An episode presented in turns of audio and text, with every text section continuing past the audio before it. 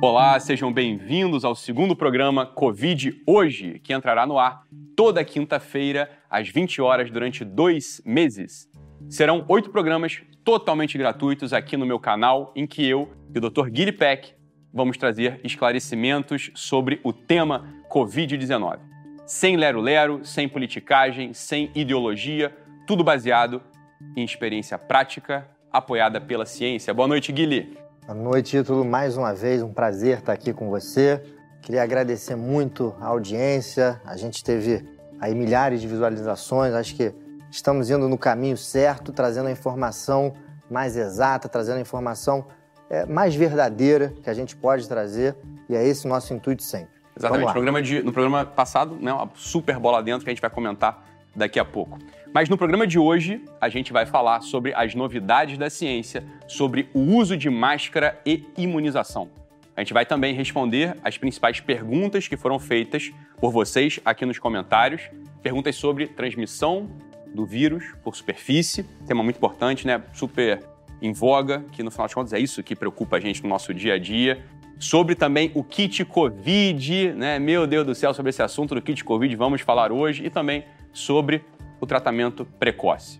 E no quadro É Ciência, um tema polêmico, vamos falar sobre a famosa comprovação científica. Prestem atenção, que isso aí é muito, muito, muito importante. O que exatamente significa dizer que algo tem comprovação científica? Né? Essa é a pergunta que a gente pretende responder no quadro É Ciência. E como, historicamente, as comprovações científicas têm impactado as condutas na medicina. Tá bom? Tudo isso você vai acompanhar agora aqui no programa Covid Hoje. Antes da gente começar o nosso tema, Guilherme, eu não posso deixar de falar que há seis dias, né, portanto, logo depois que a gente tinha gravado a Masterclass anterior, né, a aula anterior, saiu uma notícia super importante. Pasmem, né? Não saiu em nenhum desses blogs, né, por assim dizer, é, menos importantes, não saiu em nenhum desses blogs estranhos, esquisitos, não, não. Saiu no Washington Post uma notícia do Josh Rogin, tá? chamado o seguinte, né? Essa, esse é o título. Opinion, Congress is finally investigating the lab accident COVID-19 origin theory. Ou seja, o Congresso americano está investigando o assunto da origem do Covid-19 e está muito bem documentada essa, essa matéria aqui do Josh Rodin no Washington Post, que eu recomendo que você leia. Está em inglês, não está traduzida. E, curiosamente, esse é o ponto que eu quero trazer aqui. Eu não quero falar aqui exatamente sobre a origem do Covid-19. Não quero dizer que o Covid-19 foi produzido, né? O Covid-19 não, o SARS-CoV-2 foi produzido em laboratório ou não. Não é essa a nossa intenção, mas porque os dados estão sendo revelados ainda.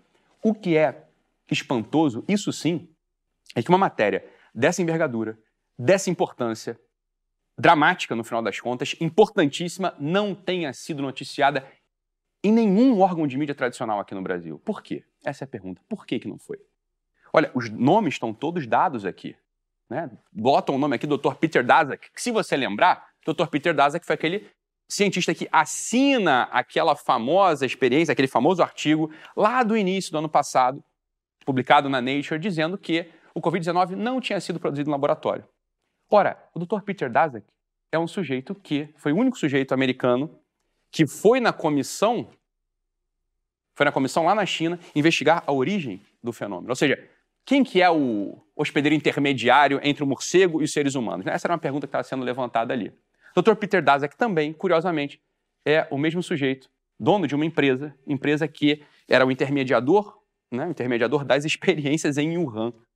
Olha, muitos dados relevantes, parece realmente uma história de ficcional, Parece série do Netflix, mas é o que está sendo noticiado aqui. Essa é a realidade dos fatos. Ora, uma pessoa esses dias me escreveu falando o seguinte: que tem ouvido falar a todo instante que os fatos não importam.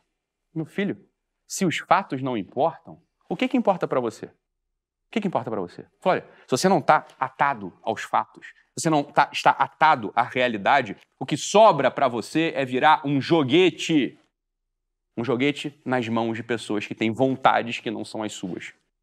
Você está sendo feito de bobo.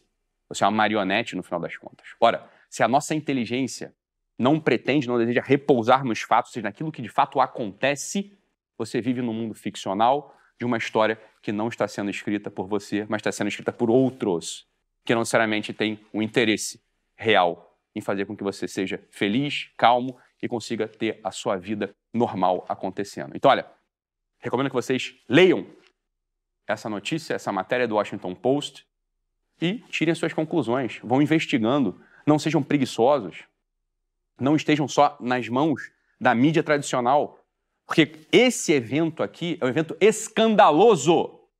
Escandaloso. Uma matéria dessa envergadura, falo mais uma vez, dessa importância não ter sido noticiada, não ter sido replicada por nenhum órgão de mídia tradicional, isso significa muito, muito. Não se enganem. Fala, olha, vamos começar o programa aqui, Guilherme. Comenta aí se você quiser, fica à vontade. Se não quiser, vamos embora logo para o tema aqui, que é um tema que está no nosso dia a dia. Tem tudo a ver com a gente. Logo no início da pandemia, você talvez tenha sido essa pessoa que recebia, né, pedia no iFood, recebia lá o pacote de comida, e tinha que higienizar ali o pacote de comida com álcool gel. Né? Então você ia lá na feira, comprava as verduras, ou então alguém entregava as verduras na sua casa, porque afinal de você precisava continuar comendo, você concorda? Você precisava higienizar ali o pacote com álcool gel. Né? Volante de carro, não, manobrista, porra, álcool gel. Tá. Vamos lá, Guilherme, esse assunto da transmissão do vírus por superfície, em que pé que está isso hoje? Então, vou te responder, mas vou antes aqui fazer um comentário, sim, sobre isso que você falou é, mais pela questão da mídia.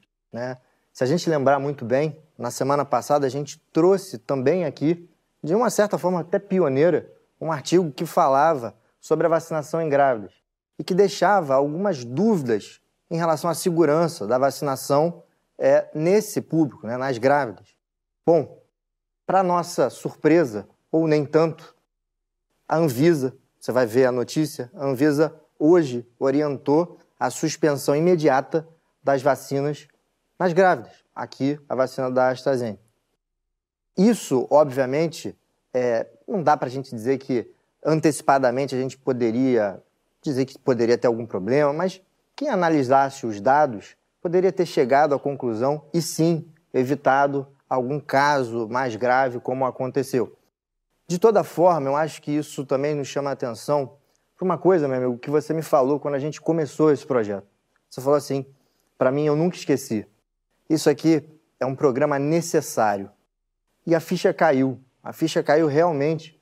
Por quê? Porque realmente aqui você vai ver coisas que só vão repercutir na mídia tradicional depois. Então, se informe antes e eu tenho certeza que isso vai acontecer. Agora, voltando à sua pergunta, e eu acho que é uma pergunta relevante, é, em janeiro ali de 2021, a revista Nature já publicou que o Covid-19 raramente ele se espalhava por superfícies, né? Então, por que então a gente precisava fazer essa limpeza de tudo? Então isso já em janeiro já era dito. E aí, depois disso, né, e você vai ver também na próxima tela, o CDC, agora em abril, ele modifica as suas recomendações, as suas orientações em relação ao tema. Então, o CDC ele é bem claro nessa última atualização, dizendo que menos de um em 10 mil infectados pegam através da superfície. Então, é, aquela senhora que vai lá na, na, no supermercado e coloca a mão num tomate e que acha que pode se infectar porque uma outra senhora, possivelmente infectada, colocou a mão ali também, essa chance disso acontecer é muito, muito, muito rara. Então, fica muito claro que esse vírus é um vírus muito mais de transmissão aérea do que de transmissão por superfície. Isso tem impactos. A gente, para a gente poder vencer uma doença, a gente precisa saber como ela se transmite. Então, obviamente, isso tem impacto. Né? E que impactos, por exemplo, que essa notícia podem gerar no nosso dia a dia? Veja, talvez impactos econômicos. Né? Então, quantas empresas param duas, três, quatro vezes por dia para limpar tudo e acabam ali parando com suas horas produtivas? ou mesmo impactos, como você falou, impactos emocionais, né? Então, não, uma certa neurose foi desenvolvida é, em termos de limpar as coisas todas e toda hora. Então, é o delivery que chega e que você borrifa desinfetante, é o supermercado que chega e você borrifa é, álcool 70%. Então, eu acho que a gente pode rever e a gente tem evidência suficiente para rever isso e acabar um pouco com essa neurose coletiva. Perfeito, Guilherme, porque é isso, né? Não é só uma coisa que tira o nosso tempo no dia a dia. Bem, é, também não é que demore tanto assim para você higienizar, né? Uma coisa, uma, sei lá, o tomate, a, a, o sacola lá do iFood, etc. Não é só isso.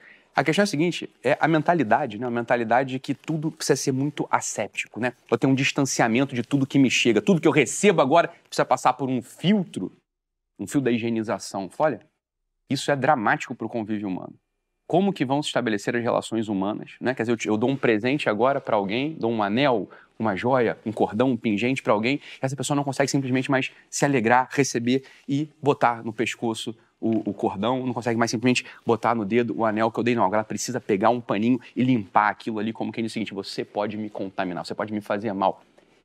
O que, que vai acontecer com a cabeça? O que, que já está acontecendo? O que acontecerá com a cabeça dessa geração? Né? Então, portanto, esses dados aqui são absolutamente relevantes, tá? Eu, a gente sabe que hoje a gente é a voz de muita gente, a gente sabe que o que a gente fala aqui, que vai ao ar às quintas-feiras, é visto por toda a mídia, é, vista, é visto também por todos os sujeitos que são agentes que tomam decisões de saúde. Então, mais uma vez, eu falo: olhem para esses dados aqui. Não sejam feitos de bobos, não sejam feitos de, de trouxas. Né? Olhem para esses dados, aqui é publicação científica. Né? Uma chance de uma em cada 10 mil, e depois dessas 10 mil não é que todo mundo vai ficar grave, vai para o CTI. Mas, pelo amor de Deus, pelo amor de Deus, sejam, razo sejam razoáveis. Razoáveis. Isso, tomadores de decisão. E a nossa audiência, né? É, o, o, profissional, a, o, a, profissional, as pessoas que estão aí vivendo dia a dia, olha, esses dados aqui são mais suficientes para fazer com que a gente se acalme, acalme nosso coração e tente começar a viver uma normalidade novamente. Né? Uma normalidade é, como, como era, por assim dizer. Eu fiquei seis meses sem sair de dentro do apartamento nem para o corredor. Fiquei dois meses em casa, depois de dois meses fui trabalhar até hoje, trabalho em Ipanema. Só usar esse álcool aqui já te cura. Tem diz que protege, outro que não protege. Eu uso direto, entendeu? No ônibus, como pede para mandar. E por que, que liberaram no, no, no, no recinto para diversão? Ainda nesse grande campo da desinformação, porque esse é o nome. Esse é o nome. Me parece absolutamente que não vivemos no mundo da informação. A informação por todos os lados, né? Então a gente abre o Twitter, tem informação, a gente abre ali o Facebook, tem informação, a gente abre um blog, tem informação. Peraí, peraí, peraí. Existe, claro, óbvio que existe uma informação, por um lado, e uma grande desinformação, por outro lado, mas na mesma mídia. Na mesma mídia. Que diabos é esse tal de kit Covid? De onde veio? Né? Do que vive, né? É, onde está esse kit Covid? Quem criou esse jargão? Kit Covid, meu Deus do céu. Mas que diabo é isso de kit Covid? Quando fala kit Covid, né?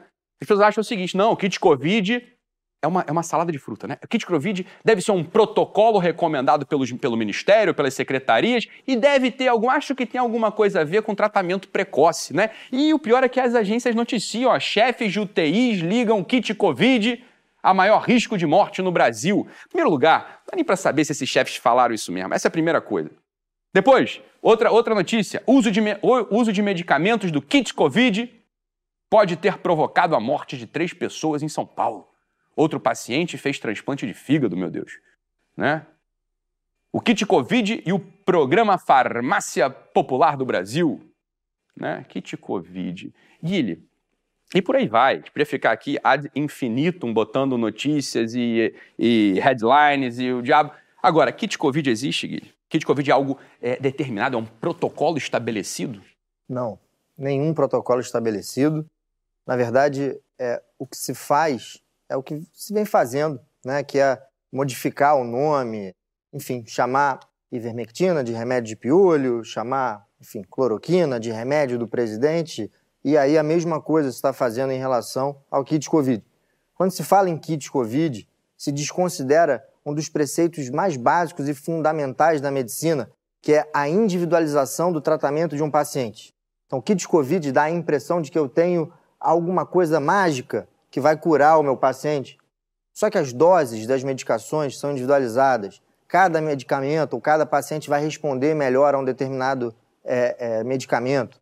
Portanto, essa história de kit Covid, ela não existe. Isso é simplesmente né, uma forma de tentar menosprezar o tratamento da Covid-19, que a gente sabe que é efetivo, funciona, mas que gera toda uma discussão política, enfim, que a gente não vai aqui entrar no mérito, mas acho que vale a pena a gente chamar a atenção das pessoas para acabarem.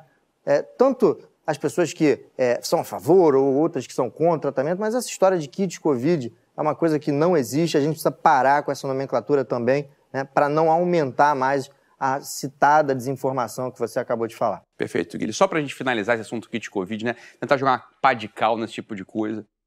É o seguinte, olha, kit Covid e tratamento precoce são sinônimos, tem a ver, né? E mais, já emendando a pergunta, alguma novidade aí no grande campo do tratamento precoce? Não, assim, isso é uma coisa importante. Kit Covid não tem nada a ver com tratamento precoce. Tratamento precoce é simplesmente você tratar no início dos sintomas. As medicações que vão ser escolhidas para que você trate, isso vai depender do teu médico, né? Ah, tem pacientes que vão responder melhor a uma, outros pacientes vão responder melhor a outra. É, e essa é uma discussão que, de certa forma, eu posso até te dizer, Ítalo, que, na minha opinião, está encerrada. Encerrada, é, é, claro que a gente vai ter é, é, o desenvolvimento, novas medicações vão surgir, mas fato é que a gente tem publicações robustas, favoráveis a várias dessas medicações, Todas essas medicações elas têm um timing certo e é exatamente isso que o médico tem que saber fazer. Individualizar o tratamento, entrar com ele na fase certa é, e, e, o mais importante é que a gente não precisa ter molécula de estimação.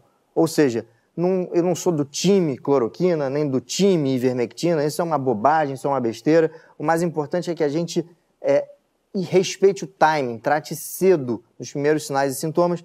Como eu costumo dizer, não duvide, é Covid, pensou, tratou e aí depois, se não for, a gente suspende o tratamento. Mas essa é a lógica sobre tratamento que tem que ficar na cabeça, tem que grudar na mente das pessoas. Claro, a gente é do time da saúde do paciente, né? A gente não é Perfeito. do time de nenhuma molécula, como o Guilherme falou. Agora, entrando no próximo tópico, Guilherme, esse sim é um tópico né, que tá para mudar, né? Que é o grande assunto do uso das máscaras. Olha, numa sociedade na qual as pessoas que andam por parques, né, andam na rua, se surpreendem ao ver um rosto humano, a sociedade precisa ser questionada. Quando ver um rosto humano com a sua plenitude do sorriso, das feições, né, dos dentes meio tortos, né, daquela, daquela cara que está um pouco mais é, preocupada, entristecida, esperançosa, alegre, quando visualizar a completude de um rosto humano se torna um escândalo, uma surpresa ou um entusiasmo, né, fala, a pessoa está com o rosto descoberto, a pessoa não está usando máscara. Essa sociedade precisa ser questionada. Precisa ser questionada. Que tipo de relação está se estabelecendo? Né? Então, óbvio, como a gente já falou lá, lá no início, lá no início, no primeiro programa, lá dentro do, do GW, do programa da Masterclass, que está dentro do GW, da série de, né, de aulas que estão dentro do GW, do portal GW, a gente falou, claro, olha, se a máscara de fato, né, ela pode inibir a transmissão de uma doença terrível, mortal, falou, ah, claro que a gente vai usar máscara. A gente se incomoda um pouco, mas usa. Agora, essa que é a pergunta. Em primeiro lugar, você está se acostumando a usar máscara? Você é o tipo de polícia que fica olhando para a cara dos outros, querendo dedurar? Você é esse tipo de gente? Né? Então, bem, vamos lá. Essa aqui é a pergunta. Essa é a primeira pergunta. E nesse grande campo, a gente está vendo que as coisas vão mudar. Vão mudar, como você vai ver aqui. Né? Você vai ver aqui. Daqui a pouco você vai ver, né? a gente vai discutir isso né? A gente vai discutir isso. Você vai reparar que as coisas estão mudando. O que está mudando nesse grande campo das máscaras aí, Guilherme? Bom, é, com certeza a gente não tem nenhuma certeza em relação às máscaras. Né? Eu vou pedir para se colocar exatamente esse estudo que está na tela, que aliás, lembrando sempre, Ítalo, que aqui você pode apontar o seu celular né, para o QR Code que está ali na, embaixo na sua tela, que você vai baixar todos os artigos, todas as referências que a gente cita aqui. Então, a história das máscaras é a seguinte: lá em 2020 sai uma meta-análise né, de estudos observacionais, quase que, como você falou muito bem, jogando uma pá de cal, dizendo, olha, uma meta-análise dizendo que as máscaras são fundamentais para é, não deixar a pandemia acontecer ou piorar. Bom, isso foi tão evidente, tão importante, que o CDC chegou a recomendar em fevereiro de 2020, de 2021, agora, esse ano, que as máscaras não, é, não, não fossem mais só únicas e fossem duplas. Então, usar duas máscaras poderia ali aumentar 92% a sua chance, reduzir, na verdade, 92% a sua chance de de, é, diminuir essa chance de pegar a doença. Né? E aí as coisas começam a mudar. Porque o próximo estudo que eu vou te mostrar, esse sim é um ensaio randomizado, um estudo dinamarquês que mostrou, né, que pegou duas populações que tinham lá indivíduos semelhantes, como a ciência manda, né, duas populações, o mesmo número de homens, mesmo número de mulheres, mesmo número de pacientes hipertensos, etc. E tal, com duas populações equivalentes, e testou. Será que é, um grupo dessa população que usa máscara vai melhor em relação a pegar a Covid do que um grupo que não usa máscara? E o resultado desse, desse estudo em particular foi negativo. Foi que não, não teve diferença. Tá? E a gente começou a partir daí a ver uma mudança de postura, Sim. inclusive do próprio CDC, que agora, agora em abril, começou já a mudar um pouquinho as suas recomendações e, de certa forma, abrir exceções. Então a gente já começa a ver ali, ó, que as máscaras podem não ser necessárias se você estiver em ambiente aberto, longe de todo mundo.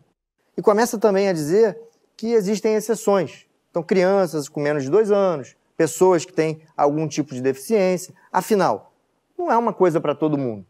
Então, a gente vê uma mudança no tom, incluindo o próprio CDC. Mudança essa que tem seu auge na fala de uma figura bastante importante. Não vou falar por ela, Ítalo, vou deixar essa figura falar por si só. Vamos dar uma olhada nesse vídeo.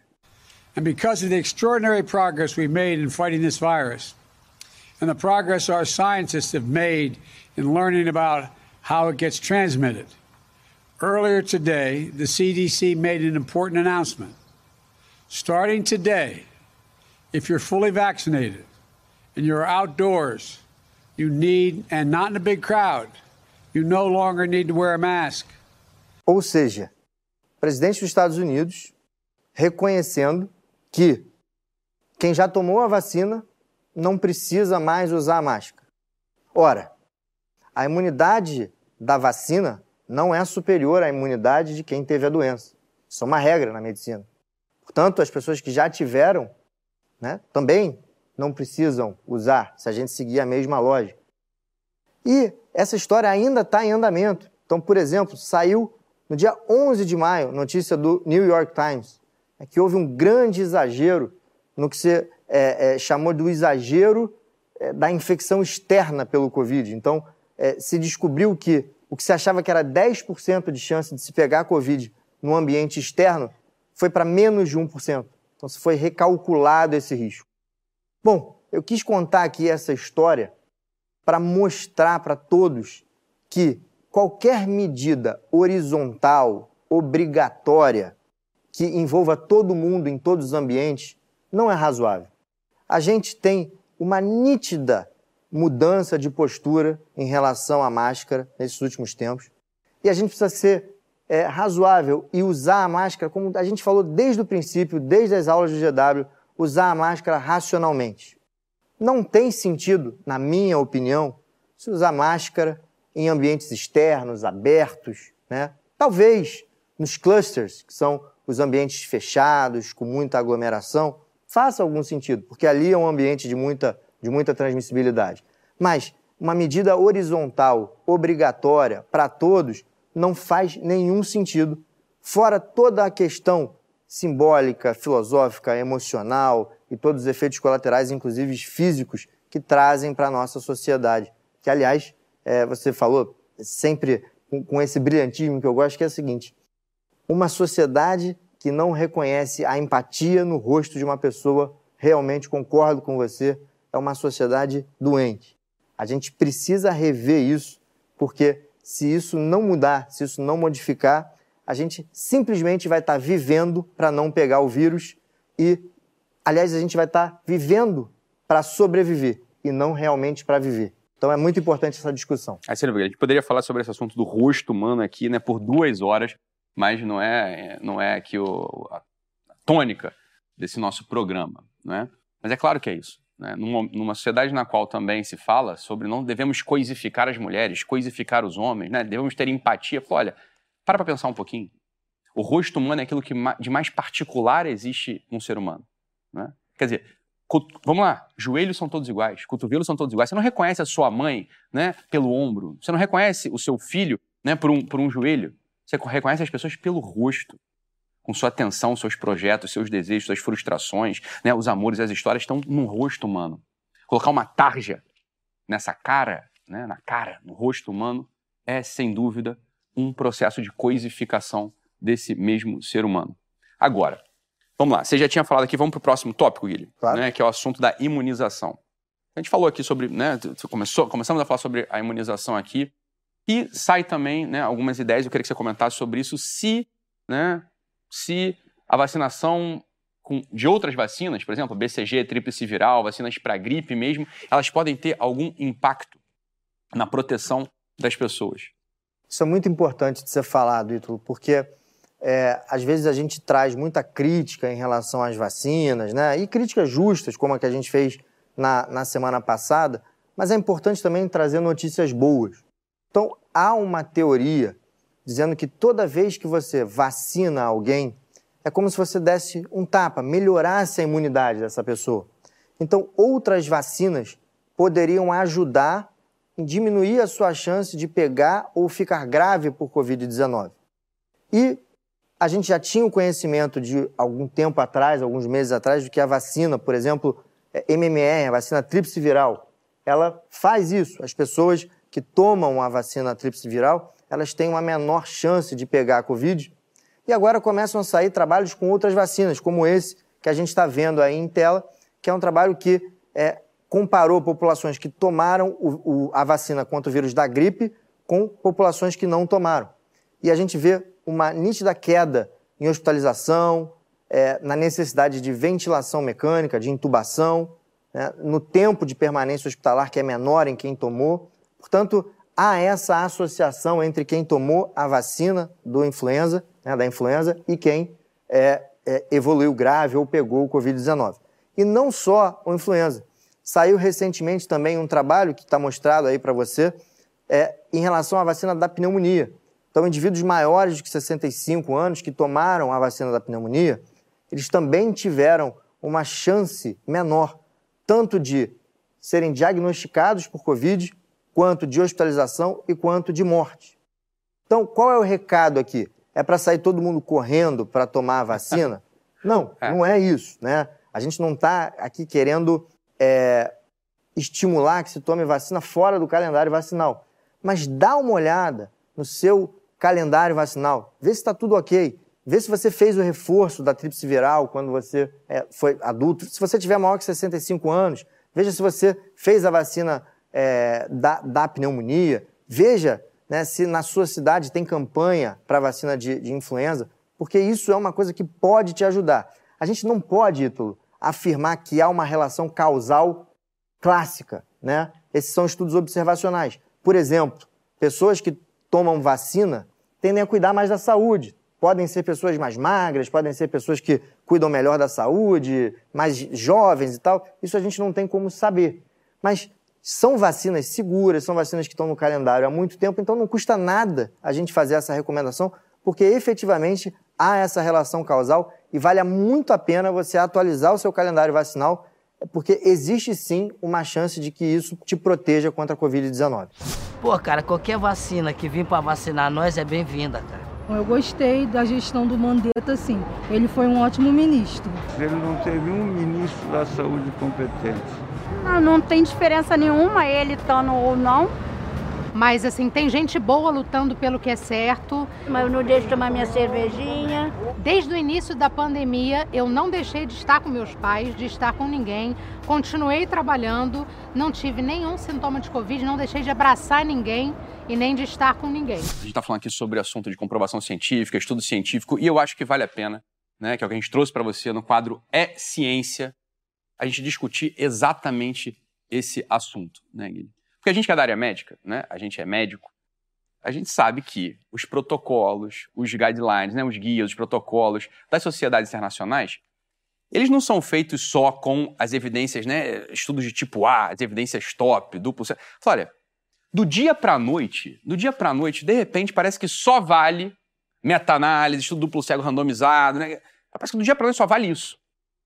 E justamente no quadro É Ciência de hoje, eu queria que a gente abordasse, que a gente tratasse exatamente sobre isso. O que é a tal da comprovação científica e mais?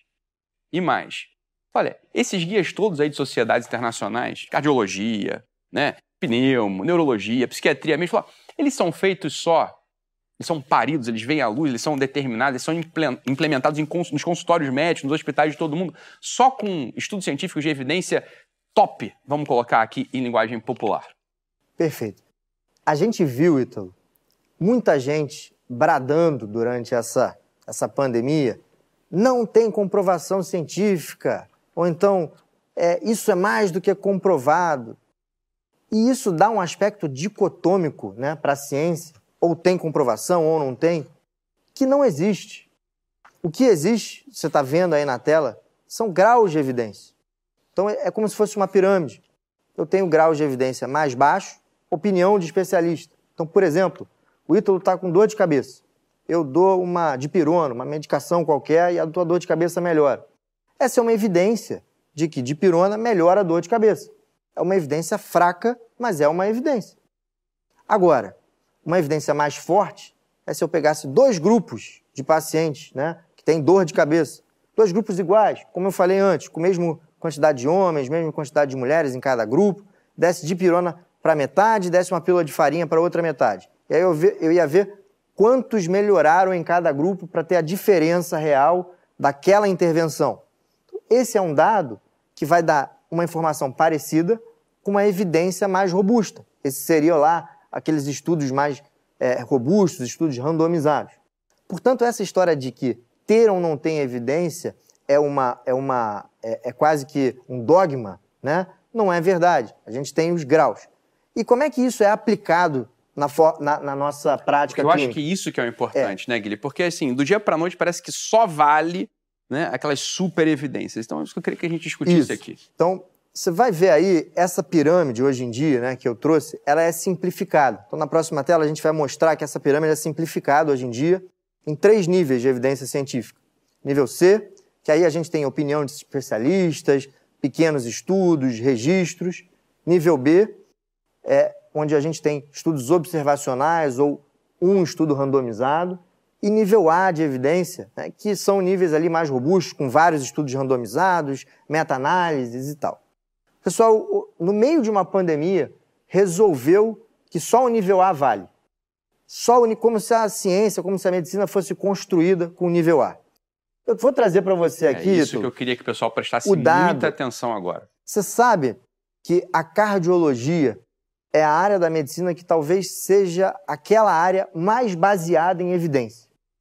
Né? Então eu trouxe para você de todas as recomendações de cardiologia das sociedades principais, Sociedade Europeia e Sociedade Americana, é, de todas as recomendações para todas as doenças que essas, recomenda que, que essas sociedades fazem, quantas delas são nível A, quantas delas são nível B, quantas delas são nível C? Porque isso que é o importante. É assim que a medicina é feita.